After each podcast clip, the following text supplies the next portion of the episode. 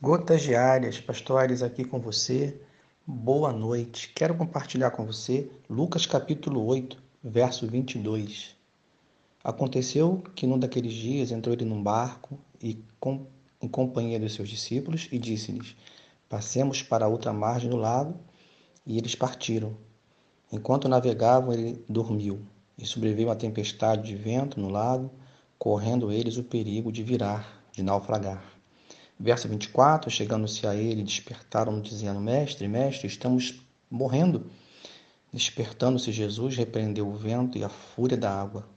Tudo cessou e veio a bonança. Lucas 8, verso 25. Então lhe disse: Onde está a vossa fé? Eles, possuídos de temor e admiração, diziam uns aos outros: Quem é esse que até aos ventos e às ondas repreende? E estes lhes obedecem. Querido, essa palavra é para você que está vivendo uma tempestade. Querido, Jesus faz a tempestade acalmar.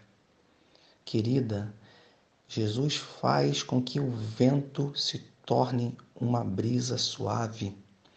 Nessa passagem nós vemos a situação dos discípulos, né? Jesus parecia estar muito cansado, porque ele era 100% Deus, mas era 100% homem. De tanto pregar, de tanto prestar serviço, né?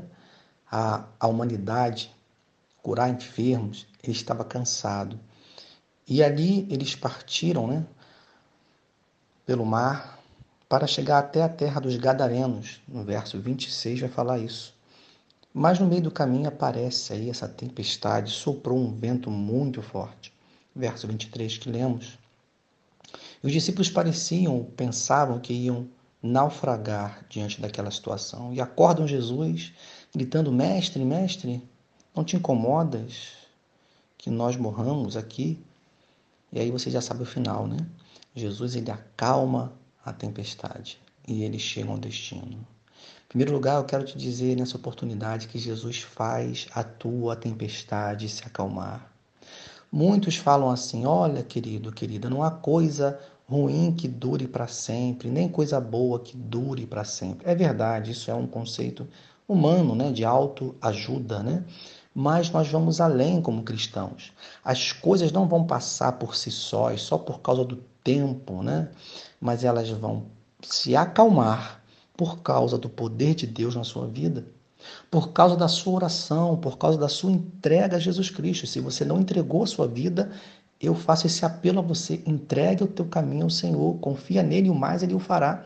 Mas se você já é irmão na fé, querido, as coisas vão passar, a tempestade vai se acalmar, porque o Senhor dos exércitos já deu a sua ordem para esse vento parar Amém, querido? Então, o que temos que fazer, pastor? Crer que Jesus está no nosso barco.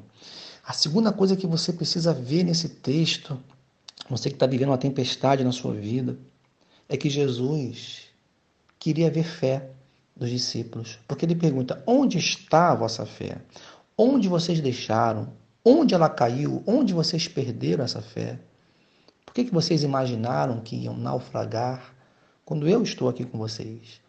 Então, querido, Deus espera de nós que nós guardemos a nossa fé, as sete chaves. Sem fé é impossível agradar a Deus. Falamos no último domingo em nossa igreja, né, sobre fé. Deus espera de nós que nós confiemos nele. E o que é fé? Lembremos que fé não é pensar positivo, né?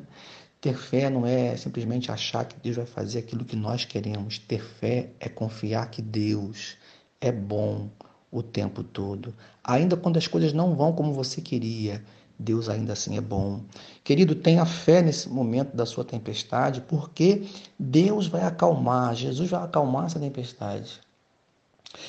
Essa tempestade que os discípulos viviam era uma tempestade, provavelmente, tudo indica, de cunho maligno, porque o texto seguinte vai mostrar para gente que Jesus ia libertar o gadareno, um endemoniado, né? que vivia debaixo de trevas, dos poderes das trevas. E talvez fosse uma resistência para que esse barco, né, com os discípulos e Jesus principalmente, não chegasse lá. Ah, mas que esforço em vão, né, das forças das trevas, porque Jesus tem maior poder do que as trevas. Eu não sei se as trevas que você está vivendo é por alguma força maligna, mas eu tenho certeza de que Jesus é maior do que essa força maligna e essa força maligna não pode impedir que Deus acalme a tempestade na sua vida. Meu querido, a tempestade vai se acalmar. Quantos hinos, quantos corinhos, quantas pregações você já ouviu que ele acalma a tempestade? Mas agora é hora não só de lembrar do que ouviu, é hora de crer no que você ouviu.